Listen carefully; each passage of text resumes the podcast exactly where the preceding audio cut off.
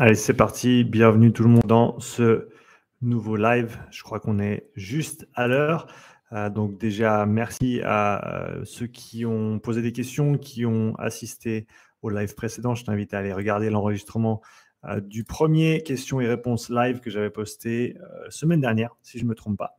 Et donc là, on va attaquer avec l'édition numéro 2, donc questions et réponses euh, ici sur la chaîne Upside Strength. Je vais partir avec les questions qu'on m'a posées euh, via le formulaire que j'ai mis à disposition. Donc, en gros, j'avais trop de questions dans mes DM Instagram et aussi sur, dans mes commentaires YouTube. Et je me suis dit, pour faciliter un petit peu la chose, pour simplifier un petit peu les choses, je vais créer un petit formulaire. Tu peux poser ta question ça recense toutes les questions pour moi dans un, euh, dans un fichier et je peux ensuite les prendre une par une lors de ces petites séances live et y répondre. Et ensuite, j'essaierai si j'ai du temps et s'il y a aussi des questions euh, dans les commentaires en live ici, euh, j'y répondrai aussi volontiers. J'espère que tu m'entends. Je vais juste checker au niveau du micro. je veux juste m'assurer qu'on entend de bien ce qui se passe. Donc, je vais voir euh, qu'on soit bien live. Là, on est bon. Ok. Euh, si tu regardes la vidéo, est-ce que tu peux me confirmer que tu entends bien ce que je dis? Comme ça, je suis sûr qu'on est bon et puis que tout le monde puisse euh, ressortir avec un petit peu d'audio parce que s'il n'y a pas de son, on va être embêté. donc, j'attaque avec la, la, première question, la question de Mika. Salut Michael. Euh, est-ce que Michael, tu peux me confirmer que tu m'entends, s'il te plaît? Je veux juste m'assurer que mon micro euh, fonctionne bien. Tout est OK. Eh ben, c'est parfait. Euh, comme ça, on peut euh, attaquer. Ben, Mika, tu fais bien d'être là vu que euh, j'allais attaquer avec ta première question. Euh, désolé de l'avoir laissé dans mes DM pendant si longtemps. J'avais pas eu le temps d'y répondre. Donc, c'est plusieurs questions. on va commencer à parler fréquence cardiaque.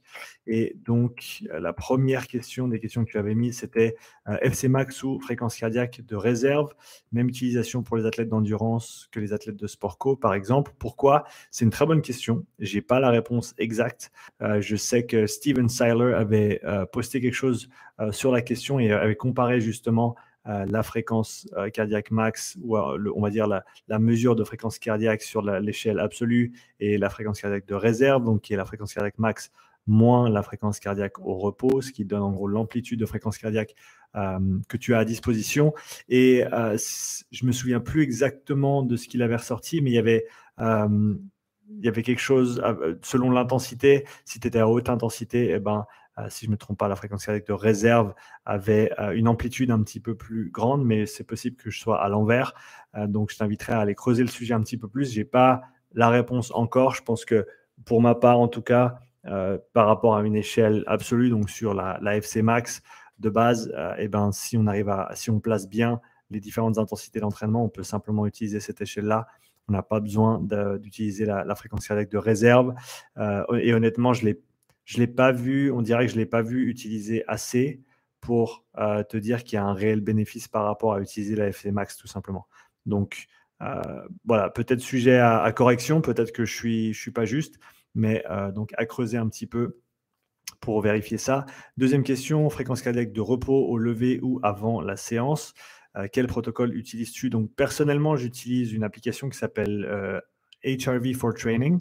C'est une application qui vaut une dizaine de francs et qui te permet de faire un suivi de la variabilité cardiaque et de la fréquence cardiaque euh, le matin au réveil, également sur ton téléphone directement, qui ne te demande pas de ceinture de fréquence cardiaque. Donc ça utilise la caméra du, téléphone pour faire le, le, recensement. Ça prend une minute. Donc je le fais le matin quand je me lève. je le fais tous les matins. Je crois que j'ai raté une ou deux fois depuis septembre. Donc euh, voilà, j'ai ma petite routine et puis je fais ça quand je me lève. Et ça me permet d'avoir un suivi qui est, qui est assez précis. Je le fais coucher. Euh, je le fais coucher. Et donc, c'est la première, première chose euh, au lever. Et le plus important, d'après ce que j'ai lu, c'est pas nécessairement quand tu le fais, mais c'est de le faire toujours dans les mêmes conditions et au même endroit. donc, par exemple, si tu veux le faire le matin en arrivant au boulot, à la même heure, tu te poses sur ta chaise et tu le fais là, eh ben, au moins tu auras le, fait d'avoir une réplicabilité au niveau de l'environnement de test.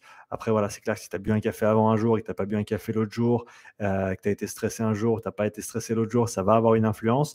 Donc, le faire toujours dans les mêmes conditions Et pour normaliser ça, en général, au lever, c'est le plus simple. Donc, c'est ce que je recommande, c'est ce que j'utilise moi. Et comme je t'ai dit, avec l'application, ça te permet d'avoir ta fréquence cardiaque au repos et puis ton, ta variabilité cardiaque aussi, qui, est, qui, est, qui sont tous les deux intéressantes pour avoir un suivi sur le long terme de ce qui se passe. l'application est vraiment top. je ne suis pas affilié avec l'application, juste pour information. troisième question pour toi, Mika. La modalité de la zone 2 est-elle importante en fonction du sport que l'on pratique? Alors oui et non dans le sens où c'est clair que tu auras un meilleur transfert de euh, tu auras un meilleur transfert du travail de zone 2 avec une modalité que tu utilises dans ton sport, donc en course à pied pour ceux qui font de la course à pied, en vélo pour ceux qui font du vélo. Mais après, je pense qu'il y a aussi quelque chose d'intéressant euh, en termes de, de cross-training ou entraînement croisé ou utilisation d'une modalité qui n'est pas celle de ton sport pour peut-être limiter la quantité de travail dans certains patterns de mouvement. Euh, par exemple, pour un boxeur, eh ben, de faire du travail d'endurance en courant, ben, c'est bien parce qu'il va passer du temps sur les pattes, mais en même temps, il passe du temps sur les pattes. Et donc, ça peut peut-être être intéressant pour lui de faire un travail sur vélo, par exemple, qui va lui permettre de développer des qualités, euh, des qualités, des adaptations, on va dire, centrales, donc euh, cœur, respiration, tout ce qui est vasculaire aussi, ça va être plus périphérique euh, au niveau du système nerveux également, euh, mais en gros d'avoir toutes ces adaptations sans qu'il y ait nécessairement trop de concurrence avec euh, les différents mouvements qu'il va utiliser en, entraînement de boxe. Donc je pense que tu peux utiliser les deux. Et surtout si c'est dans une approche générale, eh ben, tu peux t'éloigner un petit peu de la modalité que tu utilises dans ton sport parce que ça te permettra justement de ne pas trop euh, de pas trop avoir de, chevauchement entre ce que tu fais dans ton sport et ensuite ton travail euh, d'endurance fondamentale, endurance fondamentale qui, euh, dans certains cas, est spécifique, mais c'est vraiment du travail général, même si tu es dans un sport d'endurance. Et, donc, et donc là, ça peut être intéressant aussi. Michael, je lis juste ton commentaire. Ça tombe bien car j'ai vu que tu utilisais HRV for Training. J'avais une question sur cette appli. Pourrais-tu faire une vidéo sur comment tu l'utilises et euh, quoi peut servir l'application. Ouais, avec grand plaisir. Alors ça, il faut juste que je le note, HRV for Training, et puis je ferai une petite vidéo là-dessus. C'est une bonne idée, merci Mika. Euh, donc c'est noté, on passe sur la prochaine. Tu demandes euh, DFA Alpha 1, est-il fiable?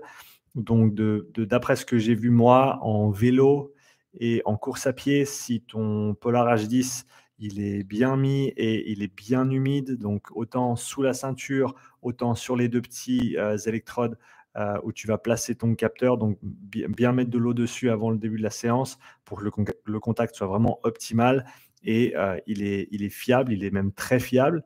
Je dirais que dans 90% des cas, euh, il me sort un, signal qui est, qui est propre et que je peux exploiter ensuite, donc avec peu d'artefacts, avec peu de bruit, si tu veux, dans les données, vu que pour calculer le DFA, il faut, il faut un il te faut des intervalles RR qui soient très très propres au niveau des données brutes, parce que dès le moment où tu introduis un petit peu de, bruit, eh ben, ça va fausser tes données, étant donné que le DFA, c'est un calcul assez euh, complexe, compliqué, en tout cas, en tout cas compliqué, voire complexe, euh, de, de, la corrélation non linéaire entre les différents espaces, entre tes intervalles de battement cardiaque. Donc voilà, il faut une mesure qui soit précise, et dès le moment où tu as une mesure qui est précise, eh ben, il semblerait que ça marche, en tout cas pour moi, d'après ce que j'ai vu dans 90% des cas, encore une fois, surtout sur des modalités qui sont stables, donc vélo, rameur, euh, course à pied, j'arrive à avoir des bons signaux aussi, mais pas toujours.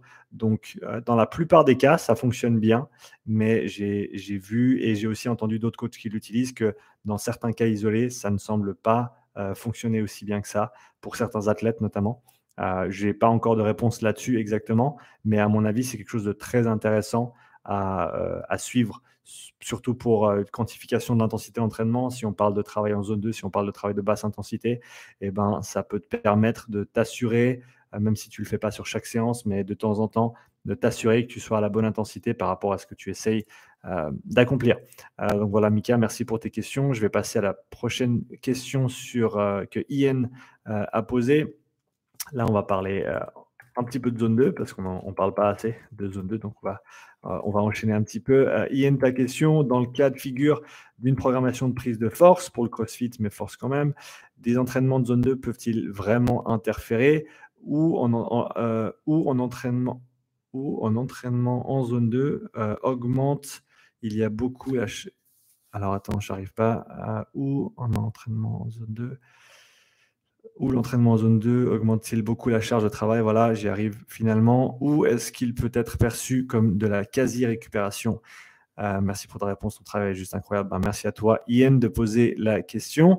Euh, écoute, je te dirais que dans un contexte le, concept des interférences, j'en ai parlé pas mal et mon point de vue sur la question, c'est que interférence, certes, mais est-ce que tu as vraiment le choix?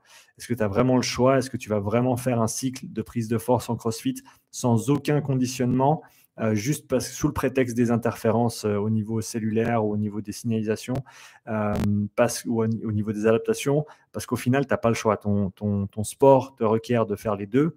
C'est deux qualités qui sont fondamentalement importantes pour ton sport et donc tu n'as pas vraiment le choix. Euh, donc je ne me soucierai même pas de, de, l'interférence. Après, est-ce que ça va augmenter ta charge de travail?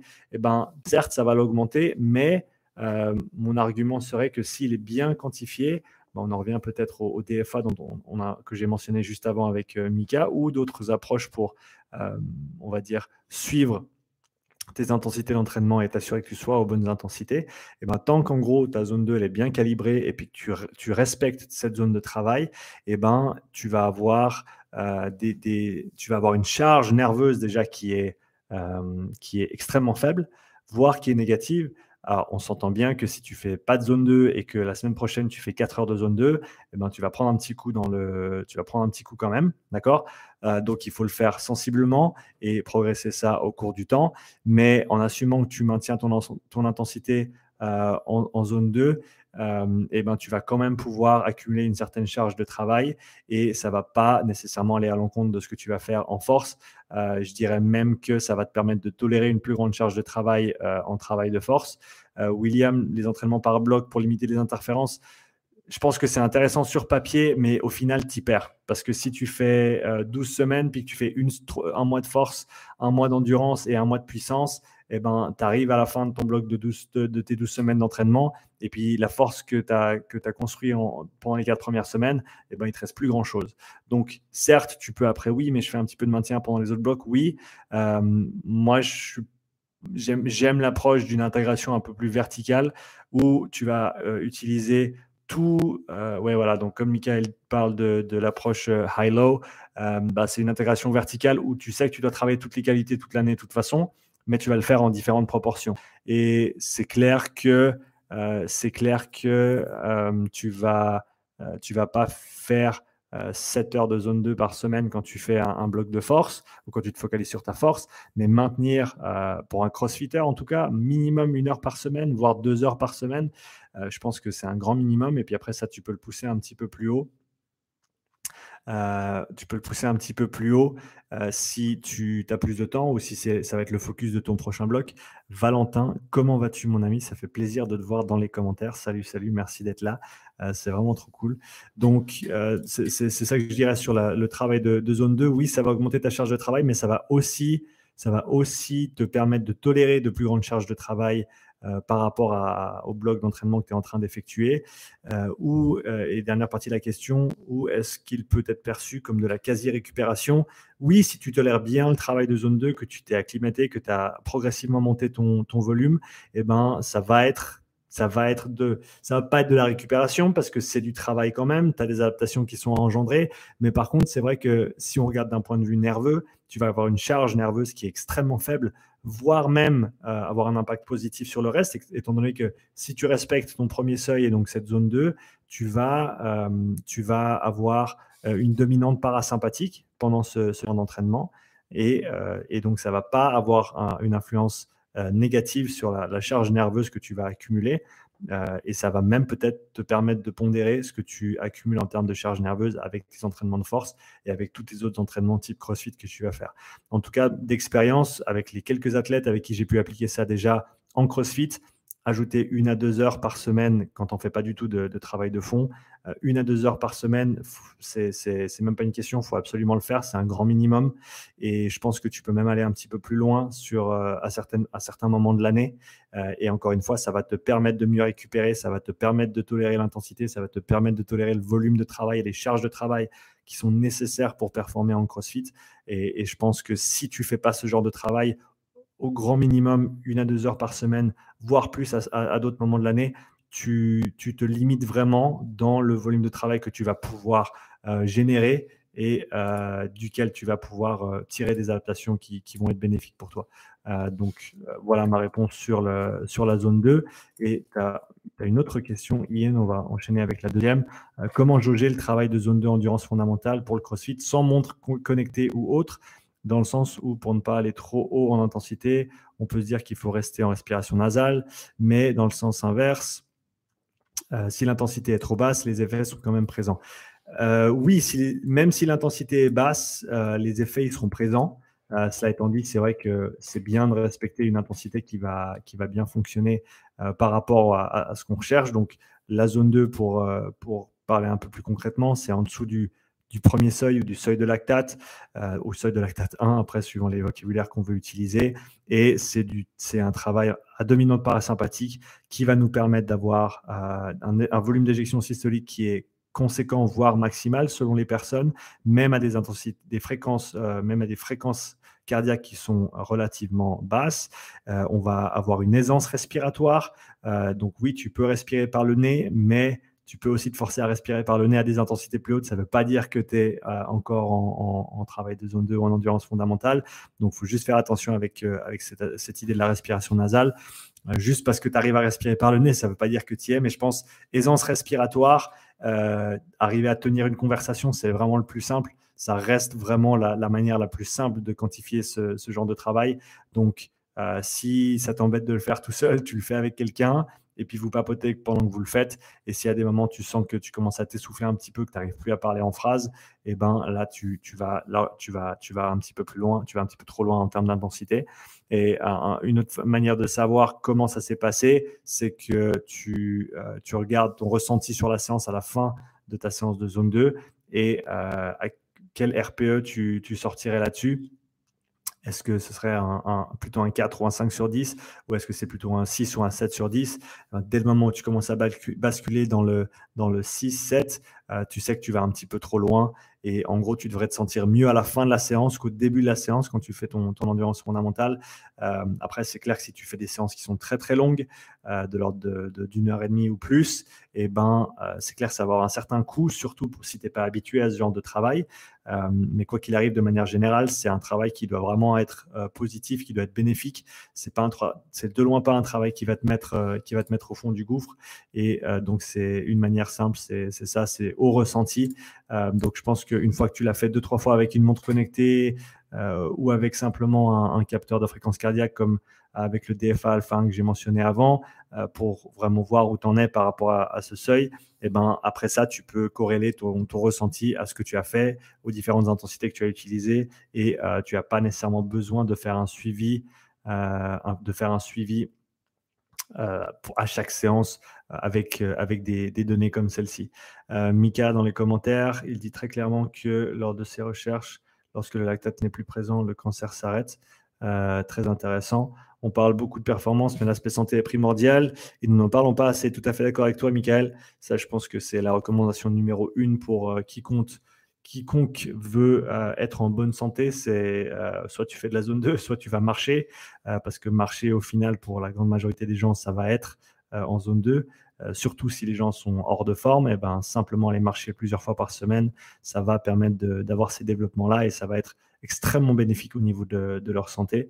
Euh, faudrait-il limiter au maximum, encore un commentaire de Michael, faudrait-il limiter au maximum d'avoir des niveaux de lactatémie sanguin élevés pour limiter ces maladies? À mon avis, c'est vraiment. Je pense pas que ce soit aussi simple que ça. je pense c'est trop, c'est trop, c'est trop simple de dire que le, et, c'est pas juste à mon avis. Après, d'après ce que je sais, et je suis pas médecin, je suis pas dans le monde médical, donc je suis, voilà, je, suis content d'être. Si, je suis à côté de la plaque, euh, c'est pas grave. Euh, mais donc, de par mon expérience et ma perspective et mes connaissances à l'heure actuelle, c'est pas les niveaux de lactate qui vont avoir une influence négative sur euh, sur l'état pathologique, on va dire, ou les maladies en tant que telles. Euh, Après, est-ce qu'au niveau métabolique, au niveau cellulaire, si tu utilises bah, une prépondérance de, sucre alors que tu es au repos, par exemple, là, c'est clair que ben, tu vas avoir des, niveaux de lactate qui vont être plus élevés. Ce n'est pas le lactate qui fait que, c'est le fait qu'au niveau cellulaire, tu es déréglé, euh, pour parler très vulgairement, que tu oxydes des sucres alors que tu devrais oxyder des graisses. Donc le manque de flexibilité métabolique, le fait d'être euh, ben, un peu le fait d'être bloqué en gros sur l'oxydation des sucres. Et, ça, au niveau métabolique, au niveau, euh, au niveau mitochondrial, ça, ça va être un problème, oui. Euh, et ça, côté, côté performance, côté endurance, côté économie et côté santé aussi. Et donc, d'où l'intérêt de justement travailler ce côté oxydation des graisses, avec ce travail en zone 2, c'est une des autres choses qui, se développe à ces intensités-là, voire des intensités un petit peu plus basses peut-être. Euh, mais quoi qu'il arrive, c'est extrêmement important. Mais ce n'est pas le lactate. Le, lactate, ce n'est pas le méchant. Le lactate, c'est un intermédiaire euh, énergétique. Euh, c'est un intermédiaire énergétique extrêmement utile et fondamentalement important dans le corps humain. Donc, il faut vraiment qu'on s'éloigne de cette notion que le lactate, c'est mauvais. Le lactate, c'est vraiment bah, quelque chose qu'on utilise comme substrat énergétique. On l'oxyde, le lactate, pour, euh, pour recycler l'ATP. Euh, donc c'est extrêmement important euh, dans le corps. On peut, on peut. D'ailleurs, il y a une maladie, si je me rappelle, je me rappelle comment elle s'appelle. c'est une maladie où les gens ne produisent pas de lactate du tout et du coup ils ont des, ils ont des, ils ont des manques de performance qui sont ou, une incapacité à, produire des efforts qui est, assez considérable. Et en gros, tu peux même, il y a même des études qui montrent que si tu injectes du lactate supplémentaire, eh ben, tu performes mieux.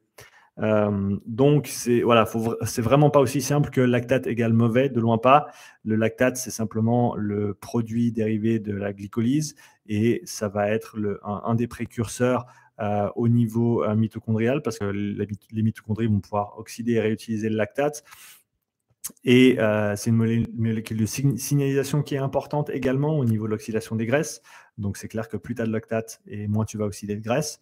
Et moins tu vas libérer des acides gras et, moins tu vas les oxyder. Donc il y a toutes ces interactions. Le lactate est aussi extrêmement important pour le cerveau, pour le cœur. Donc voilà, c'est un substrat énergétique important. Et, c'est, je pense, si on parle au niveau mécanistique, c'est une ou deux étapes avant le lactate qu'il faut regarder euh, pour ses euh, soucis au niveau du cancer, etc. Mais ce n'est pas le lactate en lui-même. Le lactate reste simplement une manifestation des processus métaboliques sous-jacents. Euh, si je passe à la prochaine question, Mika, encore une fois, merci à toi Mika pour toutes tes questions. quel type de tests sont possibles pour estimer le DFA alpha 1 en course à pied et en vélo, par exemple? Je vais juste faire une petite note ici, DFA alpha 1, minute 22, 30 secondes. Vameval 3015 pour la course à pied, vélo, merci. Alors, écoute, moi, j'utilise, euh, tu peux utiliser, euh, tu peux utiliser un rampe assez classique où tu vas monter de, en vélo. Les rampes classiques sont de 20 ou 25 ou 30 watts par minute en partant de 50 watts, en partant très très bas. Et euh, ce que tu verras sur, une fois que tu exportes ton fichier RR, comme je l'ai montré dans plusieurs vidéos, et que tu le mets dans Runalyze, eh ben, tu verras que lorsque ta courbe de DFA alpha 1, elle croise le point de 0,75, tu auras une bonne estimation de ton premier seuil. Personnellement, je le fais avec, euh, avec mon protocole que j'utilise sur mes profilages euh, physiologiques, euh, c'est-à-dire 4 minutes de travail, 1 minute de repos avec des intensités ascendantes, intensités qui vont dépendre de la personne et de leur capacité sur la modalité concernée. Donc sur un vélo, euh, certaines personnes vont partir à 80 watts et vont faire des sauts de 10 watts. Euh, et certaines personnes vont partir à 150 watts et faire des sauts de 25 watts ou 30 watts même selon leur niveau. Donc ça dépend vraiment de la personne. Euh, ce que moi j'essaie de faire sur mes tests, c'est d'avoir 9 à 11 intervalles qui sont exécutés en, tout. Donc ça te fait un test qui est assez long quand même, entre 40 et 50 minutes. Moi, ça me permet d'avoir toutes les informations que je veux avec les différents outils de mesure que j'utilise pour déterminer un profil complet au niveau des intensités d'entraînement, donc des seuils, premier seuil, deuxième seuil, mais aussi ensuite du fonctionnement du, travail, du, système respiratoire, cardiovasculaire, musculaire, nerveux, et de pouvoir établir un profil et de dire, voilà, euh, ça, ce sont tes zones d'intensité, ça, ce sont tes, zones de travail, d'entraînement, et euh, tel système fonctionne bien, tel système demande un peu plus de travail, etc. Le DFA, ben, je le mesure aussi, et ça me permet de voir à quel intervalle, donc à quelle puissance je passe en dessous de cette valeur de 0,75. Et donc, tu peux vraiment l'utiliser sur tout type de protocole. Je ne l'ai jamais utilisé sur un 30-15.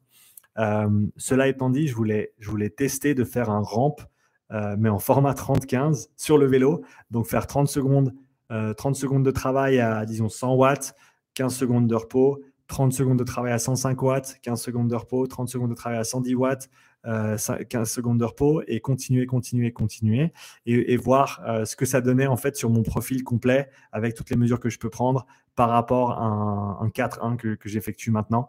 Donc euh, ça, c'est quelque chose que, que, je vais tester bientôt parce que c'est un sujet qui, m'intéresse de voir est-ce que ben, est-ce qu'on retrouve les mêmes seuils, est-ce qu'on retrouve les mêmes points d'inflexion malgré les différences de protocole ou pas euh, et si c'est pas le cas de quel côté ils sont est-ce qu'ils sont surestimés ou sous-estimés par rapport aux, autres types de protocoles qui sont accessibles. Donc ça c'est quelque chose que je me réjouis d'investiguer bientôt. Mais en gros euh, je, choisirais soit un ramp classique soit un test un petit peu plus long avec des, des paliers d'intensité où tu montes en intensité. Tu peux même le faire si tu parles de, course à pied. Comme je t'ai dit, il faut juste que le H10 soit bien monté, euh, tienne bien sur la personne, il soit bien humide dessous, dessous et sur la ceinture aussi, euh, et que tu espères que tu n'as pas trop d'artefacts avec la, course à pied parce qu'avec les chocs, c'est pas toujours facile. Euh, mais donc voilà, tu peux, tu peux l'essayer comme ça et voir, voir ce que tu en ressors. Prochaine question, Max, qui pose une question aussi. Euh, qui pose aussi une question sur le DFA. Qu'est-ce que contrairement le DFA Alpha 1 Pourquoi cette donnée est-elle aussi prometteuse? Alors Max, c'est une très très bonne question. Concrètement, d'après ce que je comprends, je suis pas sûr de comprendre, mais j'essaye. Euh, concrètement, le DFA Alpha 1, c'est un paramètre fractal de corrélation non linéaire de la variabilité cardiaque. Qu'est-ce que ça veut dire? Comme je t'ai dit, je ne suis pas vraiment sûr. Euh, j'ai juste ces mots-là en tête quand on me demande ce qu'est le DFA alpha 1. En gros, entre chaque battement de cœur, disons que tu as un cœur qui bat à 60 battements par minute au repos, eh ben, il s'avère que selon ton état euh, autonomique, donc l'état de ton système nerveux euh, autonome, pardon, donc la branche parasympathique et la branche sympathique ou orthosympathique, selon ton état au niveau nerveux, eh ben, l'interaction ou la corrélation entre euh, les espaces entre tes battements de cœur vont changer. Euh, exemple concret, si tu as 60 BPM, tu es au repos, tu es à 60 BPM, donc est-ce que ton cœur bat une fois par seconde exactement? Non. Il va y avoir des différences entre les intervalles de temps entre les différents euh, battements de cœur. Et c'est cette variabilité qu'on mesure justement avec les intervalles qu'on appelle RR, parce que sur, si on regarde le petit, le, petit graphique, si on veut, ou la courbe de, la contraction au niveau cardiaque que l'on connaît, si on regarde un encéphalogramme, non. J'ai plus le mot en tête. Mais en gros, quand tu mesures le cœur à l'hôpital et puis qu'il te montre les petits pics qui font comme ça, et eh ben, le pic vers le haut, c'est le R. Euh, il y a quatre lettres, je ne me rappelle même plus comment, comment ça va. Mais en gros, le, pic, c'est le R. Et si tu mesures l'intervalle de temps entre les R, eh ben, tu vas avoir ton RR, l'intervalle RR.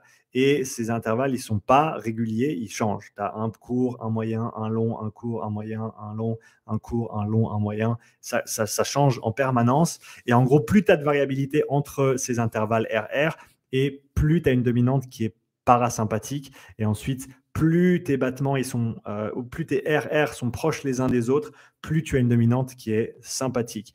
Et en gros, le DFA, c'est un indice qui calcule la corrélation entre euh, et les patterns de corrélation entre ces différents RR et qui permet euh, apparemment, et comme je te dis, ça marche assez bien, euh, qui permet de déterminer en fait quel est ton état au niveau autonome. Donc, est-ce que tu es plus sur une dominante parasympathique ou est-ce que tu passes un petit peu plus sur une dominante sympathique? Et il semblerait que la valeur de 0,75, donc 0,75, euh, montre la limite entre ces deux états si on veut les différencier. Mais c'est clair que c'est plus une, transition graduelle que, euh, qu'une valeur euh, exacte. Euh, ça, c'est comme les seuils physiologiques, donc on, on s'y retrouve avec ça. mais quoi qu'il arrive, voilà, c'est un indice de variabilité cardiaque qui est un petit peu, euh, qui est un petit peu compliqué à comprendre si tu vas dans les détails. Même moi, je la comprends. Je, je prétends pas du tout la comprendre. Euh, je, je, comprends comment l'utiliser, comment l'appliquer. Euh, mais si tu vas dans la, si tu vas creuser le pourquoi du comment, le DFA c'est très très compliqué. Donc malheureusement, j'ai pas une très très bonne réponse à te donner là-dessus. J'ai fait de mon mieux, Max. Mais quoi qu'il arrive, si tu as une une question après celle-ci, hésite surtout pas. On se tourne, on se tourne sur les commentaires quelques secondes. Euh, ECG, voilà, merci William. Euh, c'est exactement ça. J'étais encéphalographie, c'est ça? Encé électro, je sais pas. J'ai essayé, j'ai pas pu. Euh, si tu sais ce que ça veut dire un ECG, euh, tu peux l'écrire pour moi parce que j'y arrive pas de tête. Frère Jacques, c'est une sorte de caverne d'Alibaba où tu trouves des réponses à des questions que je me posais depuis longtemps. tu es coach. Frère Jacques, je ne sais pas si tu me parles à moi ou si tu parles à, quelqu'un d'autre. Euh, Valentin, Upside Strength, c'est la meilleure chaîne. Ah, tu parles à Valentin, d'accord. La meilleure chaîne en France, à mon avis, pour des infos sérieuses sur l'entraînement. Euh, c'est pas bêtise comme des influenceurs marchands. Euh, Valentin, fais gaffe à ce que tu dis, je suis un, vrai influenceur. Non, je rigole, mais merci beaucoup Valentin pour le compliment électrocardiogramme. Voilà, merci William. Heureusement que tu es là parce que sans toi, je ne saurais que faire. Ok, sur la prochaine question. Donc Max, on a parlé du DFA. On a ensuite une question d'Alphonse qui nous demande euh, y a-t-il vraiment une grosse différence entre le calcul théorique, domaine d'intensité seuil et le test physiologique? Alors, physiologique. Euh, je ne sais pas si je comprends exactement la, la question. Y a-t-il une grosse différence entre les calculs théoriques? Alors, Calcul théorique, euh, je, vais partir de l'idée que tu, parles des, par exemple des pourcentages de fréquence cardiaque, euh, des pourcentages de FTP en vélo, par exemple, qui sont donc des calculs théoriques euh, sur la base de certaines mesures qu'on peut faire. Donc, je pense que plus tu es, pour, répondre de manière générale, plus tu es loin d'un test, plus tu es loin d'une valeur mesurée et plus tu introduis des possibilités d'erreur. C'est-à-dire que si tu connais ta fréquence cardiaque max parce que tu as fait un effort maximal euh, sur un ramp ou sur un, test intermittent par palier et que tu as atteint une certaine fréquence et que tu admets que c'est ta, fréquence cardiaque euh, maximale, Michael, je t'en prie, c'est un plaisir. Euh, si on admet que tu as atteint ta fréquence cardiaque maximale sur ce test et que tu utilises cette fréquence cardiaque comme référence pour ensuite calculer tes euh, zones d'entraînement par rapport à, par exemple, euh, entre 90 euh, et 100%, tu vas être en zone 5. Entre 80 et 90%, tu vas être en zone 4. Entre 70 et 80%, tu vas être en zone 3. Et entre 60 et 70% de ta fréquence cardiaque max, tu vas être en zone 2. Et en dessous de 60%, tu vas être en zone 1. Eh ben, tu avais une valeur mesurée en fréquence cardiaque, mais ensuite, tu as introduit un calcul un calcul, comme je l'ai dit, théorique. Donc, c'est des valeurs, c'est ces valeurs de 10% par zone, c'est absolument théorique et ça peut largement varier d'une personne à l'autre. Euh, et c'est là où on arrive avec des problèmes, c'est que quand on commence à mettre des pourcentages théoriques sur des valeurs comme ça, eh ben, on va avoir une idée, certes, mais c'est possible qu'on soit 10 euh, watts, 20 watts, 30 watts à côté de la plaque parce que chaque profil physiologique est différent. Euh, donc ça, c'est une chose. Maintenant, si on prend le même exemple, mais au lieu d'avoir ta, fréquence cardiaque max sur un test que tu as effectué, donc que tu as mesuré, que tu vas calculer d'abord ta fréquence cardiaque maximale, donc tu vas faire 220 moins ton âge, et ensuite tu vas calculer des pourcentages là-dessus, et ben le fait que tu aies déjà calculé ta, fréquence cardiaque max, qui on le sait euh, d'après la recherche qui a été faite, donc fréquence cardiaque euh, maximale calculée, c'est 220 moins l'âge, plus ou moins 10 à 15 battements. OK? Donc 220 mois l'âge, en gros, c'est super sur papier et ça va marcher pour certaines personnes, mais il y a certaines personnes pour qui ça va être complètement à côté de la plaque. Et pour ces personnes-là, eh ben, si elles font un calcul et qu'elles refont encore un calcul de pourcentage par-dessus, eh ben, c'est possible qu'elles soient complètement à côté de la plaque pour leur zone d'entraînement. Donc c'est là où il y a des soucis, c'est quand tu commences à faire des calculs euh, et non plus des mesures. Donc je pense que c'est l'avantage du test physiologique, c'est que c'est des valeurs qui vont être mesurées sur la personne directement avec des points de référence qui sont euh, du coup extrêmement clairs et bien sûr qui vont avoir des, marges d'erreur. Euh, donc c'est pas parfait. Et il faut en être conscient. Et on sait aussi que la physiologie, c'est euh, c'est pas simple. Et donc, ça va changer au jour le jour, selon ton état de forme, selon la température externe, euh, selon ton état de fatigue, etc. etc. Mais quoi qu'il arrive, je dirais que y a, il peut y avoir une grosse différence pour répondre directement à ta question. Euh, y a-t-il vraiment une grosse différence entre les calculs et le test? Il peut y avoir de grosses différences. Euh, si pour une raison ou une autre, eh ben, tu tombes pas exactement dans les pourcentages qui étaient utilisés pour faire les calculs.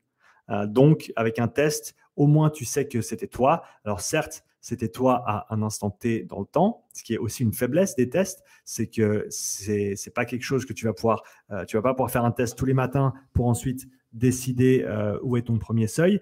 et c'est là où justement, ben, pour revenir à un sujet précédent, le DFA est super intéressant parce que ça te permet de quantifier chaque jour où tu es par rapport à ce premier seuil quitte à ce que ce, seuil change pour des histoires d'altitude, pour des, histoires de température, des histoires de fatigue, et ben ça, tu vas pouvoir euh, théoriquement le, voir également là-dessus. Et, donc voilà, c'est l'avantage d'avoir des, valeurs physiologiques. Et de toute façon, ça, tu le vois dans la façon dont la préparation physique évolue de manière très générale. Ce qui me vient en tête, euh, ce qui me vient en tête, c'est les travaux de euh, Benjamin Simon Code, qui est préparateur physique avec Grenoble Rugby et qui est spécialiste vitesse avec l'équipe. Et euh, est-ce qu'ils font des tests de vitesse? Oui, mais en gros, ils ont, ils ont assez de 10-80 euh, pour les accrocher à tous leurs joueurs à chaque séance, ce qui fait qu'ils calculent, ils, calculent pas, ils, mesurent ce qui se passe à chaque répétition, à chaque séance, et il y a un suivi qui est en continu en fait de toutes les données qui sont collectées. C'est l'intégration en fait du test avec l'entraînement. Et, je pense que tout se dirige vers ça parce que c'est la seule manière d'autoréguler correctement un entraînement et une, une, séance d'entraînement, euh, une semaine d'entraînement, un mois d'entraînement, une année d'entraînement, c'est d'avoir un système d'autorégulation euh, qui va te permettre de, prendre des, données euh, là où elles sont pertinentes, bien sûr, mais en continu comme je t'ai dit, sur la séance, sur chaque répétition, sur chaque séance, et avoir un, regard extrêmement large sur tout ce qui se passe, plutôt que de dire ben, on fait un test physiologique deux fois par an et on utilise ces valeurs-là de manière fixe pour les six mois suivants, ben là, c'est clair que tu introduis encore une fois des erreurs juste parce que tu avais des valeurs euh, précises, entre guillemets, physiologiques au départ euh, avec ton test. Ben, peut-être que quatre mois plus tard, si tu as bien fait ton travail, tes zones elles ont changé, ta fréquence cardiaque elle a changé aux différents paliers et euh, il faut recalibrer ces choses-là. Donc, d'où l'intérêt d'avoir un suivi en continu. Euh, donc, je pense que voilà, le calcul, ça va être le, moins précis si tu es hors des, pourcentages de base. Euh, le test, ça va être l'étape suivante parce que tu vas avoir des valeurs qui sont mesurées sur toi. Et le NEC plus ultra, on dira, c'est le suivi euh, quotidien de certains marqueurs qui vont te permettre d'autoréguler ton intensité, ton volume pour faire en sorte que eh ben, ta, préparation puisse se, passer de manière optimale. Euh, j'espère que j'ai pu, euh, j'espère que j'ai pu répondre à ta question, Alphonse. On passe sur la prochaine euh, question. Louis, je crois qu'on reste sur, sur le DFA, DFA Alpha 1, si j'arrive à écrire en même temps que je parle. C'est compliqué, mais j'essaye. Euh, de, j'ai pas d'assistant ou d'assistante pour le moment, donc il faut que je prenne mes propres notes euh, pendant la séance de questions-réponses. Ça me dérange pas, ça fait plaisir, mais ça veut dire qu'il faut que je développe euh, le skill du multitasking. Alors Louis, pour un test du premier seuil sur Rammer, tu me conseilles de démarrer à quelle puissance? Est-ce qu'il est utile d'aller jusqu'à l'échec en sachant que la seule donnée extraite est le 0,75 ou 0,75 du DFA alpha 1 Très bonne question, euh, très difficile de répondre sans connaître ton niveau, tes capacités sur l'engin. Sur euh, donc je te dirais, commence très bas et monte euh, de 10 watts toutes les 3, toutes les 3 ou 4 minutes. Et tu n'as pas besoin d'aller jusqu'à l'échec, comme tu l'as très bien dit.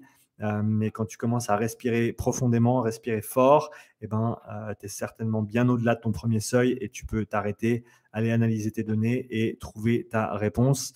Euh, mais de manière générale, je pense que voilà, ça va vraiment dépendre de ton niveau. Il y a des gens qui peuvent commencer à 50 watts, d'autres qui peuvent commencer à 150 watts.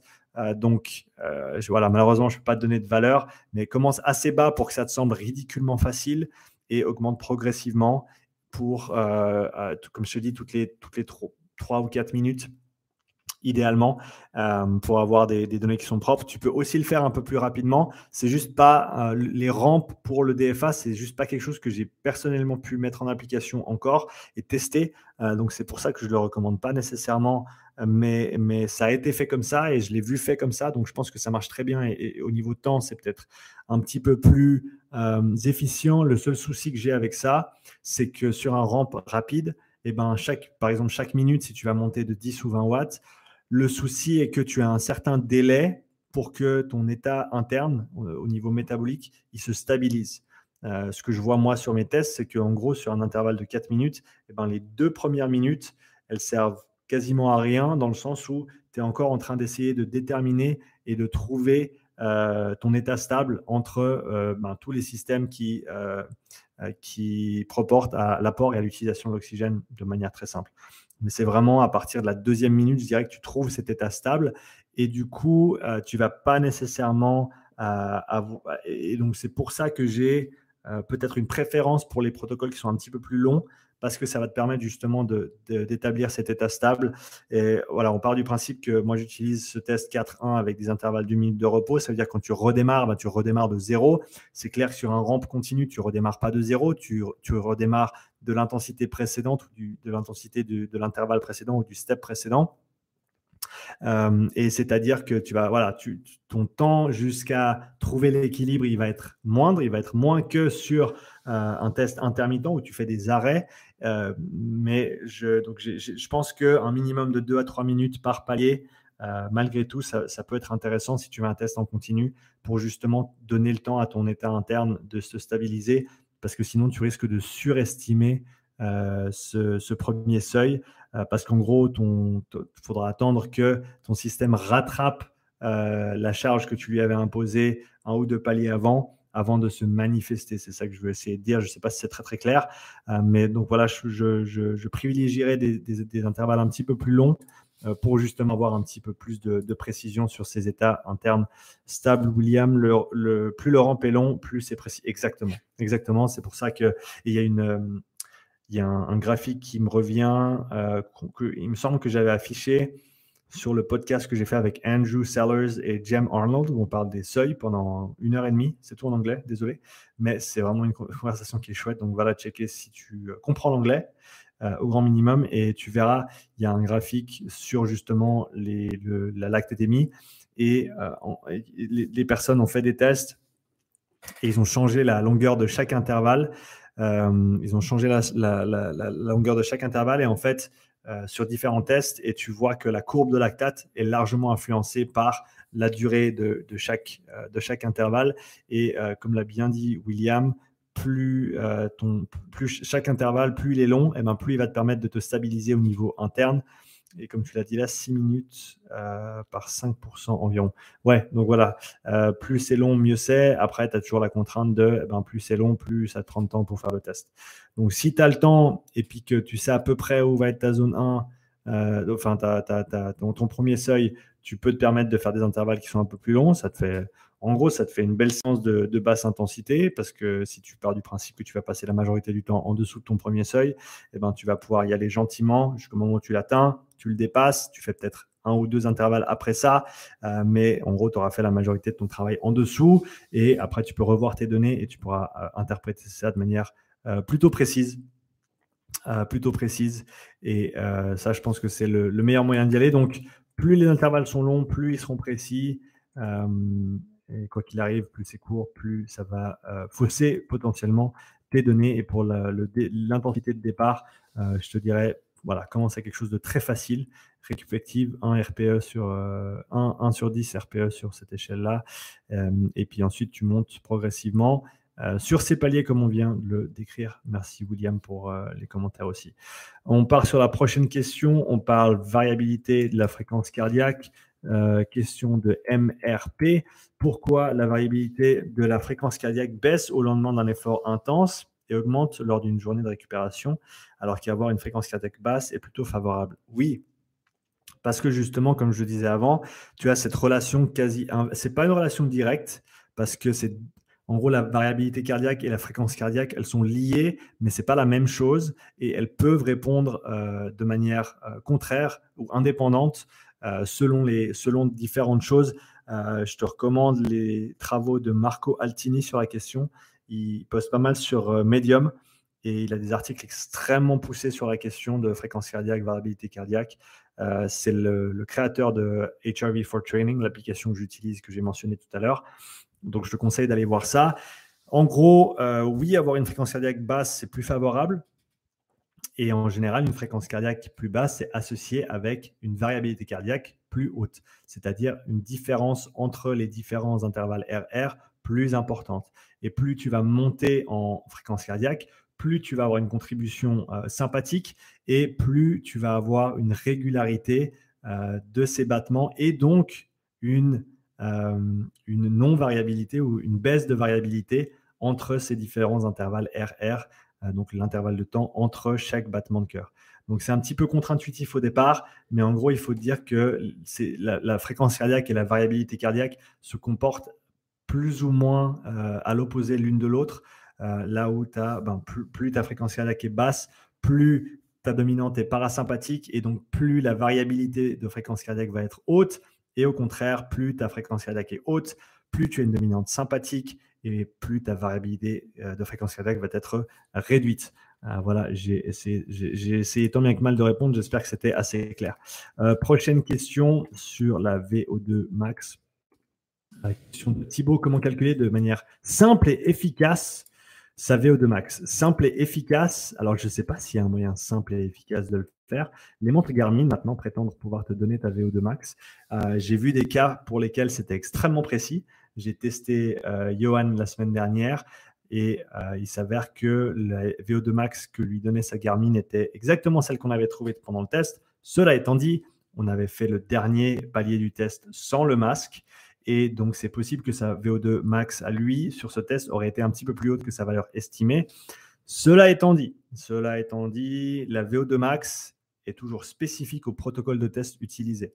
C'est-à-dire que la VO2 max que je vais moi déceler sur les, tests de, profilage que j'utilise ou le, le, protocole que j'utilise pour mes tests de profilage qui est 4 minutes de travail, 1 minute de repos sur environ une dizaine d'intervalles, eh ben, la VO2 max qu'on va trouver sur ce test, euh, à l'aide du, masque que j'utilise, eh ben, elle va être potentiellement différente d'une VO2 max trouvée sur un ramp euh, classique. Donc, tu pars de 50 watts et tu rajoutes 20 à 30 watts par minute jusqu'à l'échec. C'est possible qu'on trouve une autre VO2 max. Euh, il y a eu d'autres protocoles qui ont été faits au travers des années, notamment dans la recherche, qui sont très intéressants, des protocoles euh, auto-calibré, donc calibré sur le RPE, où la personne ne va pas voir ses watts, mais en gros, elle, va être instruite de euh, commencer à 1 sur 10 RPE, ensuite de faire 2 sur 10 RPE et de continuer comme ça. Et donc un self-paced protocol. Et il s'avère qu'ils atteignent visiblement des valeurs de VO2 max qui sont plus importantes que sur des, euh, sur des structures fixes. Il y a même eu des, des, des, protocoles inversés où tu commences à haute intensité et tu réduis ton intensité au fur et à mesure. Et, pareil, des fois, ils atteignent des VO2 max qui sont plus hautes. Euh, donc voilà, la VO2 max, c'est vraiment une valeur à prendre avec des pincettes, dans le sens où ça va être indépendant du protocole. Donc, si tu as deux valeurs de VO2 max sur deux protocoles différents, tu ne peux pas les comparer. Euh, il faut les avoir sur le, même. Si tu as un test-retest exactement sur le même protocole, tu peux comparer ta VO2 max. Après, de plus en plus, les gens arrêtent d'utiliser le terme VO2 max parce que théoriquement, le VO2 max, c'était euh, la, moyenne sur 30 secondes euh, de la VO2 sur un certain type de protocole. De plus en plus, les gens utilisent le terme VO2 pic, euh, qui est simplement la valeur pic atteinte. Moi, sur mes tests, j'utilise encore cette idée de, la moyenne, la moyenne coulissante sur 30 secondes et je prends la plus haute valeur qu'on trouve sur, sur le test et je prends ça comme valeur référence de VO2 max. Mais le plus important, c'est pas comment moi je la prends ou sur quel protocole je la prends, c'est que quand je la prends et quand je la reprends plusieurs mois plus tard, quand on refait un protocole, eh ben, c'est le même protocole et c'est le même calcul, c'est la même fenêtre de, de, moyenne de calcul coulissante. Et donc, c'est des valeurs qui vont être comparables dans ce contexte-là, euh, du fait qu'elles ont été prises euh, dans des conditions qui sont extrêmement proches l'une de l'autre. Euh, après, pour la calculer de manière simple et efficace, tu as des calculateurs en ligne et suivant lesquels ça peut être assez précis. Mais ça peut complètement être à côté de la plaque également. Je sais que sur le site de Concept 2, par exemple, tu peux rentrer ton meilleur temps aux 2000 mètres et ils vont et ton poids de corps et ton âge et ils vont te donner une estimation de ta VO2 max. Donc, il y, a plein de calculateurs différents que tu peux utiliser, mais on en revient à ce que je disais tout à l'heure. Dès le moment où tu introduis une notion de calcul sur des normes, eh ben, tu introduis une possibilité d'erreur. Alors que quand tu mesures, eh ben, il peut bien sûr y avoir des erreurs de mesure, ça c'est clair. On peut pas, on peut, ça, on peut, on peut pas y faire grand chose à part euh, standardiser nos protocoles, s'assurer que nos mesures soient correctes, utiliser des outils qui soient, euh, qui soient justes, etc. Mais quoi qu'il arrive, un calcul sera toujours inférieur à une mesure si on a bien fait les mesures. Parce que bien sûr, tu peux faire n'importe quoi sur les mesures et du coup, ben, ton calcul sera peut-être même plus valable ou plus proche euh, que, euh, que la mesure. Mais voilà, dans le contexte où la mesure est bien faite, la mesure est toujours supérieure au calcul. Et par contre, quand, tu, parles de calcul, ben, comme je t'ai dit, tu as plein de manières de faire. Euh, les quelques exemples que j'ai cités, les montres Garmin, le calculateur Concept 2, il y en a plein d'autres aussi. Tu peux chercher en course à pied où tu peux mettre certainement tes temps. Sur un 10 km par exemple, et ils vont estimer ta VO2 max. Mais encore une fois, euh, si, si tu es porté à faire ça, je te dirais même euh, que d'aller faire un calcul de VO2 max, ça ne sert à rien. Parce que c'est plus important de savoir ton temps sur 10 km, ton temps sur 5 km, ton temps sur peut-être, je ne sais pas, 2 km, 1 km, 1 km et demi ou 400 mètres, 800 mètres, 1005. ces choses-là, euh, seront plus importantes que ta valeur elle-même de, VO2 max, calculée en tout cas. Si tu as l'opportunité de mesurer ta VO2 max, c'est une chose, mais si tu, tu, vas être porté à la calculer, autant pas trop de soucier de ta VO2 max, soucie-toi de tes temps de course, si on parle de course à pied, euh, soucie-toi de tes watts, euh, si on parle de vélo. Et voilà, tu n'as pas besoin de connaître ta VO2 max pour pouvoir progresser. Ça te donne un indicateur général, mais c'est de loin pas la valeur la plus importante. Euh, une petite question dans les commentaires. Ilian Lifter, salut à toi. Je viens d'acheter la H9. Je fais comment pour d'abord avoir euh, la FC Max de mon athlète? Eh ben, tu vas devoir faire un protocole euh, pour qu'ils atteignent leur fréquence cardiaque maximale. Honnêtement, je ne connais pas de tête les protocoles pour trouver la fréquence cardiaque maximale. Euh, moi, les tests que je fais, je les pousse jusqu'à l'échec très souvent. Et donc, je pars du principe que c'est une valeur maximale ou quasi maximale qu'ils vont atteindre euh, sur leur, effort max à la fin, euh, surtout après la durée du test. Je sais qu'il y a des protocoles qui sont faits pour, en gros, développer ou exprimer la, fréquence cardiaque maximale. je pense qu'une petite recherche sur Google te donnera pas mal de réponses là-dessus. Mais malheureusement, comme je t'ai dit, de, de, tête, je ne l'ai pas comme ça. Prochaine question, euh, question qui n'est pas nécessairement liée à l'entraînement. Donc, ressources générales, je vais l'appeler cette section. Et c'est une question de Franck qui me demande quelles sont tes ressources documentaires préférées. Des livres, formations, podcasts qui t'ont marqué. Euh, j'aime bien cette question. Alors, autant j'écoute beaucoup, je, lis beaucoup, j'écoute beaucoup. Euh, dans tous, les, domaines de la préparation physique, de la physiologie de l'exercice, la physiologie tout court. Euh, autant j'aime beaucoup m'informer et, lire et apprendre euh, sur des sujets qui sont peut-être pas liés directement à tout ça, qui sont peut-être généraux ou externes à tout ça. Euh, si on parle de, livres, des livres qui m'ont marqué, Sapiens de Yuval Noah Harari, euh, The Four Hour Work Week de Tim Ferriss, qui est une des raisons pour lesquelles je suis ici aujourd'hui. Euh, parce que ben, j'ai réalisé que je devais faire ce que j'aimais dans la vie et que peindre des maisons, c'était pas nécessairement mon kiff. Euh, donc ça, c'était un livre qui a été extrêmement, qui a eu énormément d'influence sur moi. Je pense que tous les travaux de Carl Jung, le, psychanalyste, sont extrêmement, extrêmement intéressants à mon avis. Euh, les travaux de Jean Piaget sur le développement de l'enfant et, la psychologie euh, de l'enfant sont extrêmement intéressantes aussi. Euh, comment il s'appelle? Moshe Feldenkrais. ses ouvrages sont très très intéressants aussi.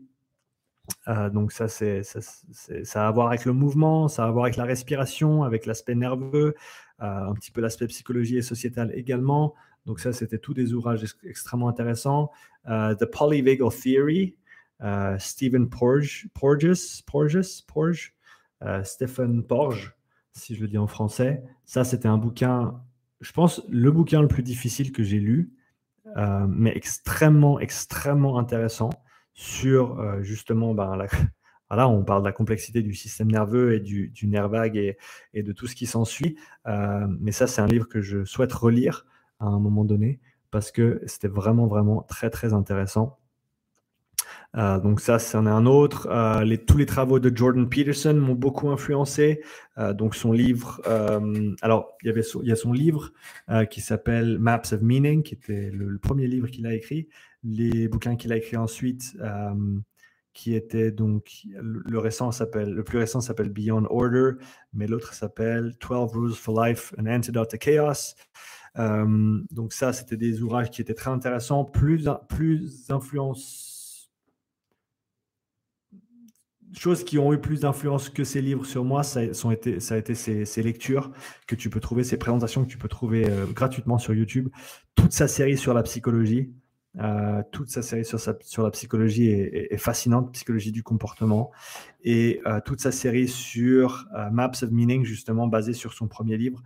Ça, c'est des séries de. Tu en, as en as pour plusieurs dizaines d'heures de vidéos sur du contenu assez, assez poussé au niveau psychologie. Euh, et raisonnement critique de manière générale. Euh, je sais que Maps of Meaning, je l'ai regardé deux ou trois fois au complet, donc je pense que je crois que c'est à peu près 20 heures de vidéo euh, pour la série complète. et je sais que ça a été extrêmement, ça a eu beaucoup d'influence sur moi. D'autres personnes que je suis, des, intellectuels que je trouve fascinants, Eric Weinstein, qui est euh, physicien à la base, mathématicien. Son frère, Brett Weinstein, euh, qui est biologiste à la base avec sa femme, Heather Hein, qui sont extrêmement intéressants aussi comme, comme personnes.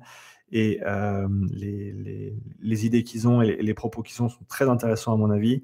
donc après, j'essaie de retourner à la question des, des livres, des formations, des podcasts. ben, toutes ces personnes ont des podcasts en général. Après, j'écoute et je lis, enfin, j'écoute surtout des, un petit peu tout ce qui me, tout ce qui m'intéresse. Euh, tout ce qui est de la communication, tout ce qui est de la psychologie humaine m'intéresse énormément. Euh, tous les, sujets qui sont un petit peu ben, d'actualité, hein, tout ce qui se passe depuis deux ans maintenant, euh, m'intéresse, m'interpelle avant tout, mais, mais m'intéresse. Donc, j'essaie de m'informer un, maximum dessus, tout en essayant de rester distant et critique parce que voilà, je c'est pas mon domaine, donc euh, je ne sais pas grand chose, mais euh, ça n'empêche que, que, je m'y intéresse. mais ouais, je pense que je pourrais tout, passer toute la journée ici à faire la liste des choses qui, qui, sont intéressantes et, que, et qui m'inspirent. Euh, mais de manière générale, voilà, j'écoute beaucoup de choses dans, notre, dans mon domaine, dans mon champ de, de, compétences, mais beaucoup, beaucoup de choses en dehors aussi, parce que je trouve que c'est extrêmement transversal. C'est des données, c'est des données, non, c'est des connaissances, des concepts qui sont généraux, mais qui vont en général s'appliquer très, très bien à, tout ce qu'on fait. Euh, dans, la, dans la préparation physique, ou en tout cas qui ont une connexion à un moment donné ou à un autre euh, avec ce qu'on fait. Donc, euh, je ratisse assez large. J'espère que les deux, trois références que j'ai données pourront t'informer sur, sur quoi aller écouter si, si tu es, si es intéressé. ensuite, on va parler filière énergétique. Je note filière énergétique. Suite à ta vidéo sur les filières énergétiques, si j'ai bien compris, la principale filière qui reforme l'ATP pour la contraction musculaire est la filière de la phosphocréatine. Oui, L'aérobie permet de renouveler la phosphocréatine, euh, oui, au travers de la navette de la phosphocréatine, mais que devient la filière anaérobie lactique euh, C'est elle qui apparaît lorsqu'on est en dette d'O2. Merci. Euh, donc oui, ma présentation d'il y a un peu plus d'un an, elle date un petit peu maintenant. il faut que je la mette à jour parce que je ne parle pas de substrat, je ne parle pas de, l'oxydation des graisses. Il y, a, plusieurs éléments qui manquent dans cette présentation. donc elle est incomplète à l'heure actuelle. Euh, elle était complète euh, quand, je l'ai créée, quand je l'ai écrite, quand je l'ai enregistrée pour moi, avec mes connaissances, mais les choses ont évolué depuis, donc il faut que je la mette à jour. Euh, quoi qu'il arrive, une chose qui m'aide à conceptualiser ces différentes filières énergétiques, déjà elles sont toutes liées et elles sont toutes dépendantes de l'oxygène d'une manière ou d'une autre. Et le principe de taille de Henneman, à mon avis, il représente bien ce qui se passe de manière conceptuelle euh, au, grand minimum, euh, mais ça te donne des, indications. Dis-toi que eh ben, plus tu vas devoir produire de force et plus tu vas devoir recruter des unités motrices qui vont te permettre d'exprimer cette force, plus tu vas recruter des unités motrices qui sont grandes, plus tu vas te retrouver à recruter des fibres musculaires de type 2A et ensuite de type 2X. si tu prends en compte qu'une fibre de type 1, elle a un profil énergétique qui est plutôt l'oxydation des graisses, qui favorise l'oxydation des graisses, de par une densité mitochondriale importante, une densité capillaire importante également, euh, des, euh, des, transporteurs de, de, lactate et de, de graisse qui sont euh, prépondérants, alors que si tu regardes une fibre de type 2A ou de type 2X, qui vont être plus avec un profil glycolique, si on, peut parler comme ça, ou glycolytique, euh, donc qui vont avoir des enzymes, plus d'enzymes euh, qui, euh, qui vont favoriser la glycolyse, qui vont avoir moins de mitochondries, moins de capillaires aussi, et donc une tendance un petit peu plus importante à oxyder des sucres et donc à produire du lactate. Et eh ben déjà là, tu as une réponse par rapport à, comment ces choses-là s'entremêlent et, et, travaillent ensemble. Tu as ensuite, bien sûr, comme j'ai dit avant, les types 1 qui vont pouvoir réoxyder le lactate, donc reprendre le lactate qui a été produit par ces fibres un petit peu à profil un petit peu plus euh, glycolytique et qui vont euh, réutiliser ce lactate pour produire plus d'ATP, pour recycler plus d'ATP euh, et continuer à faire en sorte de pouvoir restituer la, la, la réserve de phosphocréatine qui, elle, permet de reconstituer l'ATP qui nous permet de relâcher nos contractions musculaires parce que ce n'est pas la contraction qui est euh, généré par l'ATP, c'est bien le relâchement de la myosine et de l'actine, si c'est bien euh, les, bons termes en français. Euh, donc voilà, la filière anaérobie lactique. encore une fois, je pense que c'est extrêmement important de, de, se dissocier de ce concept des filières isolées, de ces, ces filières de manière abstraite. Ces filières, il faut les intégrer et ces filières, elles existent où? Elles existent dans les fibres musculaires. Et chaque type de fibre musculaire a un profil différent qui va favoriser différents processus énergétiques euh, de par ses propriétés de base, de par les substrats, de par les enzymes, euh, de par la structure, euh, de par le contenu, de par les capillaires, etc. Et donc, si tu commences à intégrer ces filières dans les différents types de fibres musculaires, eh ben, tu te retrouves avec un concept qui est, et, tu superimposes ça sur le principe de taille de Henneman, eh ben, tu te retrouves avec on va dire, un, modèle qui est extrêmement simple, qui est extrêmement simple à comprendre, en tout cas à conceptualiser, et qui relate bien ce qui se passe de manière euh, proche, voire très proche à ce qui se passe quand on parle de, montée en intensité, quand on parle de, domaine d'intensité, quand on parle euh, de seuil, etc., etc. Donc voilà, j'espère avoir pu répondre à ta question. On passe l'heure sur le live, mais on continue. J'ai pas fini avec les questions et on va aller jusqu'au bout. Avant ça, je fais euh, une petite pause euh, questions ou euh, commentaires. Donc, William nous dit test fréquence cardiaque max que j'utilise perso, sans repère d'intensité fixe, mais plus au RPE. 8 minutes à 5 sur 10, 4 minutes à 6 sur 10, 2 minutes à 8 sur 10, 1 minute à bloc. Eh ben parfait, merci William. Comme ça, on a une bonne idée de, ce, de ce qu'on peut utiliser comme protocole pour aller chercher sa fréquence cardiaque max. Laurent, salut à toi. Le DFA alpha 1 est chez moi très sensible à la fréquence ventilatoire. La différence est flagrante à une même puissance, tu confirmes. Euh, je te confirme que la respiration a un effet direct sur ton système nerveux autonome, système nerveux autonome qui lui est ensuite mesuré euh, bah, d'une certaine manière via la, variabilité cardiaque et donc le DFA alpha 1. Donc oui, après, j'ai pas assez joué avec. Euh, j'ai pas assez joué avec pour euh, vraiment le, voir, mais je suis pas si surpris que ça. Je suis pas si surpris que ça. Euh, il faut que je, il faut que je, je, creuse un petit peu là-dessus. Mais si on part des, principes fondamentaux, je suis tout à fait d'accord avec toi. On sait que la, respiration a une influence sur le système nerveux autonome. Et donc, ce n'est pas étonnant, à mon avis, que ça ait une répercussion sur ta variabilité cardiaque et sur l'indice de DFA alpha. Euh, voilà, Laurent, j'espère que c'était assez clair. On part sur la prochaine question. Euh, question de Thibaut. Je réalise une séance d'étirement passif euh, au quotidien. Donc là, je vais juste faire une petite note. Réalise une séance d'étirement passif quotidiennement de 20 minutes sur tout le corps. Comment y associer facilement un entraînement respiratoire pour améliorer l'efficacité des étirements et améliorer son endurance sur les séances de cardio et les séances de musculation en série longue? Alors, bonne question. Euh, et je pense que euh, déjà, pour répondre en deux parties, comment y associer facilement l'entraînement respiratoire pour améliorer l'efficacité des étirements? Je vais déjà euh, répondre à, cette première partie de la question, eh ben, je te dirais que sur des étirements, euh, personnellement, ce que j'aime bien faire, c'est une approche parmi tant d'autres. Mais une approche que j'aime bien utiliser, c'est de se dire que tu vas inspirer et tu vas essayer de placer l'air là où tu es en train de faire ton stretch. Par exemple, si je suis en train de faire un pigeon modifié, donc je suis sur un étirement plus côté euh, des, fessiers, du fessier dans ce cas-là, parce que difficilement faire les deux en même temps. Euh, du fessier, eh ben, quand j'inspire, je vais essayer de mettre de l'air là où je suis en train de, me stretcher. Je vais retenir ma respiration pendant une seconde ou deux. Donc, tenir cette respiration et la tension musculaire qui va avec, sentir la, tension musculaire euh, que je suis en train d'essayer de relâcher. Et au moment d'expirer, je vais essayer d'expirer l'air et la tension musculaire qui va avec. Et donc de vraiment relâcher cette partie du corps et de faire ça sur 10 à 15, 10 euh, à 15 répétitions, euh, respiration.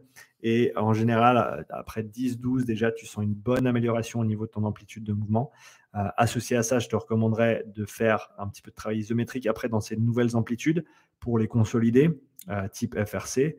Euh, va creuser ce que fait Kevin si tu veux plus d'infos là-dessus. C'est très intéressant. Pour la deuxième partie de la question, améliorer son endurance sur les séances de cardio. Je ne sais pas si avec ce genre de travail respiratoire, qui n'est pas vraiment du travail respiratoire à mon avis, alors oui, c'est du travail respiratoire ou c'est un focus respiratoire pendant une séance de stretching, euh, pendant une séance d'étirement, je ne pense pas que ça va être suffisant pour avoir un impact sur ton endurance, euh, que ce soit en cardio ou en musculation. je pense que là, il faut commencer à parler d'autres types de travaux d'entraînement respiratoire euh, qui peuvent être assez simples et qui peuvent être mis en place assez, euh, assez, de manière assez concrète, sans trop de matériel ou avec du matériel qui est peu onéreux, notamment avec un, petit outil de résistance respiratoire euh, qui coûte, qui coûte pas très cher. mais juste sur une séance d'étirement, pas que ce soit pas que ce soit péjoratif sur le, la séance d'étirement, c'est très bien, mais tu mais juste respirer ou juste te focaliser sur ta respiration pendant ces séances d'étirement, je ne pense pas que ce sera suffisant pour avoir un transfert euh, sur le cardio ou sur le renforcement. Euh, on continue sur l'entraînement respiratoire. Alexis me demande as-tu déjà mis en place avec des joueurs de rugby en, individuel ou en collectif des entraînements respiratoires? Malheureusement, pas. Euh, ou est-ce que c'est logistiquement très compliqué? Alors, avec une équipe, c'est logistiquement très compliqué. Ça, c'est clair je sais, je suis pas aussi, j'allais dire, je suis pas nécessairement convaincu que tout le monde puisse en bénéficier. Je suis pas d'accord avec ce que je viens de dire. Je pense que tout le monde peut en bénéficier. Euh, je pense que pas tout le monde sera ouvert à le faire. Ça, c'est la première chose. Euh, quand tu travailles avec une équipe, il faut, faut, aussi être conscient de ça. Si tu apportes quelque chose qui est très nouveau ou qui ne fait pas du tout partie de la culture dans laquelle tu évolues, eh ben, faut être il faut, être conscient de ça et ça peut mener à des tensions qui ne seront pas nécessairement euh, bénéfiques euh, de manière générale, ou ce ne sera pas nécessairement un net positif. Euh, c'est très compliqué, oui, si tu n'as pas les outils pour. Et c'est très compliqué aussi, oui, si tu as une culture qui ne te permet pas d'amener des choses nouvelles comme ça. Je pense que si je devais le faire dans un contexte de rugby, je le ferais avec quelques, joueurs qui sont demandeurs, qui vont appliquer ce que je leur donne, qui, je sais, vont avoir des résultats qui sont positifs parce qu'ils peuvent en bénéficier et qui ensuite pourront avoir un impact positif sur la culture de manière générale du club, de l'équipe, et pour peut-être encourager d'autres personnes à travailler avec ces méthodes-là. Euh, donc je prendrais plutôt cette approche-là que d'essayer de l'appliquer avec tout le monde. Cela dit, du travail respiratoire extrêmement simple en fin de séance, euh, pour euh, faire redescendre un petit peu la pression et faire en sorte que les mecs ils aillent se doucher et puis ils rentrent chez eux euh, sans être complètement en, dominante sympathique si on veut simplifier. ça, je pense que tu peux largement le faire avec tout le monde qu'ils vont ils vont t'insulter parce que ça leur fait chier de, de, rien faire pendant trois minutes, mais ça leur fait plus de bien que de mal, ça c'est clair et net. Et puis peut-être que s'ils apprenaient à se calmer un petit peu plus, eh ben, ils auraient encore plus d'intensité à donner sur le, sur le terrain le jour J. Donc, euh, à réfléchir, mais c'est très intéressant. Euh, Laurent, je reviens sur ton commentaire. Merci de confirmer l'impact de la fréquence ventilatoire sur le système nerveux autonome. Je viens d'essayer pour la troisième fois et c'est flagrant. Je t'envoie les résultats sur WhatsApp. Avec grand plaisir, merci. Et puis, il faudra que je fasse ma petite étude dessus aussi. Euh, donc, je me réjouis de voir ça. Prochaine question, Clint, respiration nasale avec intensité croissante, bonne idée ou pas? On avait une petite conversation avec Clint via WhatsApp. Il fait soif dans ce pays. Conversation WhatsApp avec Clint sur la respiration nasale et l'entraînement. Je pense que tu peux utiliser la respiration nasale jusqu'à un certain point en termes d'intensité et qu'une fois que tu passes, euh, qu'une fois que tu passes euh, un certain seuil, notamment le premier seuil, ou alors un petit peu au-delà de ton premier seuil, ton travail nasal il va être contre-productif. Euh, à mon avis, il faut se dire qu'un des bénéfices potentiels, c'est de se dire que tu vas avoir un flux d'air qui est réduit, donc tu vas avoir une hypoventilation, donc tu vas ventiler ou respirer moins que ce que tu devrais ou ferais d'habitude pour cette intensité, que donc tu vas induire une euh, hypercapnie, c'est-à-dire une accumulation de CO2 dans l'organisme du fait que tu respires moins. C'est pour ça que quand tu retiens ta respiration, eh ben, tu as besoin de respirer. Euh, c'est pas pour l'oxygène, c'est parce que tu accumules du CO2. C'est pour ça que les protocoles de Wim euh, petite parenthèse, c'est pour ça que les protocoles de Wim Hof te permettent de retenir ta respiration pendant si longtemps. C'est parce qu'au travers de l'hyperventilation volontaire que tu fais, tu vas induire une hypocapnie, donc tu vas réduire tes taux de CO2 dans le corps.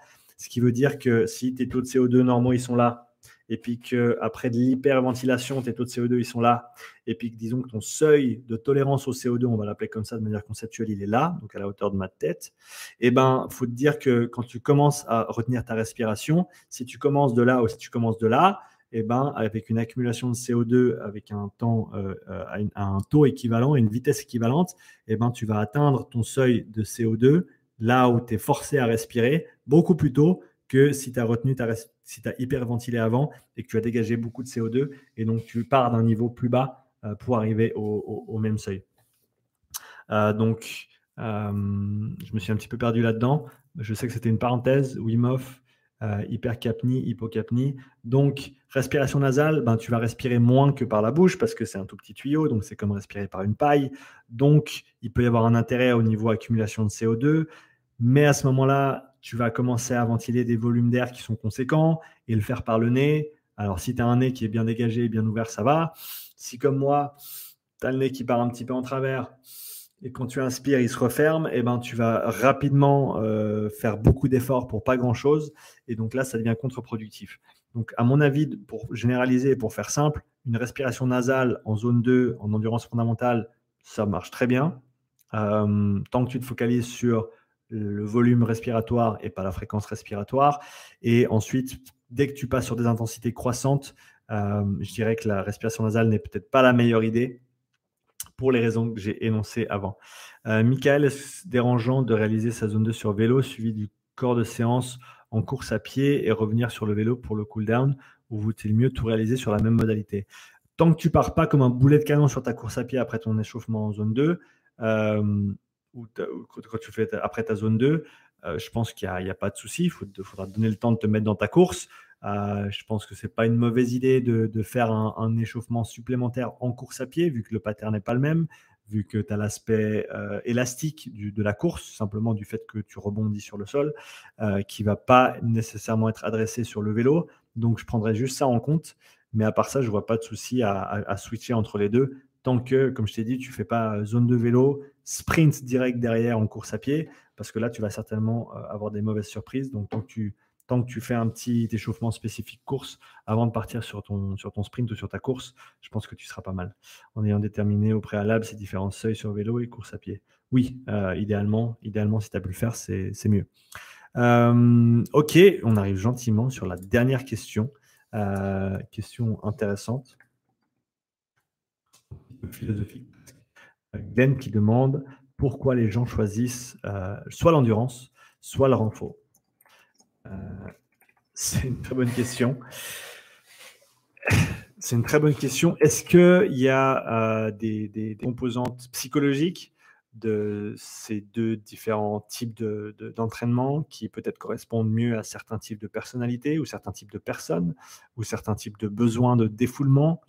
Ou peut-être aussi par rapport aux cercles sociaux des différentes personnes et les gens qu'elles ont autour d'eux, et ce que ces gens-là font, et donc qui vont, bah, qu'on le veuille ou non, influencer nos décisions sur ce qu'on souhaite faire nous. Je pense qu'il y a tous ces facteurs environnementaux, sociétaux, sociétal, sociétaux, ou facteurs de société, on dira, psychologiques également, et, bien d'autres qui, y jouent. Après, la conclusion, et moi, ça, ça, ferait une bonne conclusion pour le live d'aujourd'hui. La conclusion, c'est que au final, il faut faire les deux. Que l'un c'est bien, mais les deux c'est mieux que si tu veux vivre longtemps et bien, eh ben, tu auras de plus grandes chances d'y arriver si tu es fort et endurant, plutôt que si tu es juste fort ou juste endurant. Et donc, une approche euh, concurrente, c'est pas le bon mot, c'est un anglicisme, euh, une approche combinée, où tu vas combiner ces deux euh, types de travail, ces deux types d'entraînement, vont te permettre d'avoir les meilleurs résultats sur le court, moyen et long terme. donc voilà, j'ai, euh, je crois que j'ai tout fait. Donc j'étais à la question numéro 24 et on a commencé à la question numéro 10. Donc 14 questions euh, répondues aujourd'hui, 14 questions en un peu plus d'une heure. Donc ça a pris un petit peu de temps, mais honnêtement, je me suis bien amusé. C'était vraiment chouette. Ah, donc merci à tous ceux qui ont regardé ça en direct. Merci pour tous vos petits commentaires. C'est vraiment chouette d'interagir avec vous tout au long de ce live. Euh, c'est vraiment quelque chose que je veux faire plus souvent. Je ferai en sorte de mettre le lien vers euh, le questionnaire que j'ai mentionné, dans lequel tu peux, le formulaire pardon que j'ai mentionné, dans lequel tu peux, poser tes questions. Eh ben, je ferai en sorte de mettre le lien, comme j'ai dit, dans la description de cette vidéo. Comme ça, dès que j'aurai fait l'édit, eh ben, tu pourras cliquer le lien et aller poser ta question pour la, la, séance suivante. Et puis, euh, encore une fois, merci à tous ceux qui ont regardé, participé, posé des questions. Euh, n'hésitez pas à mettre un petit like. Merci à toi, Laurent, toujours présent, toujours au rendez-vous. Euh, Laurent, fan numéro 1 de, ou supporter ou abonné numéro 1 de la chaîne Upside Strength. merci, Laurent, pour tout ton soutien. Et puis, Michael, ben merci à toi. passe un bon week-end également. Et oui, au plaisir de se voir face à face dès qu'on aura le droit de le faire. Euh, donc, je me réjouis de pouvoir voyager un petit peu euh, en France voisine euh, ces prochains mois, une fois qu'on nous, aura, une fois qu'on nous aura lâché un petit peu la grappe. voilà, quoi qu'il arrive, on va conclure. Merci beaucoup à vous. Laissez-moi un petit like. N'hésitez pas à partager la vidéo si vous avez trouvé ça instructif ou utile. Et puis, eh ben, je vous dis à, bientôt pour la prochaine séance de questions et réponses live. Allez, ciao, à très bientôt.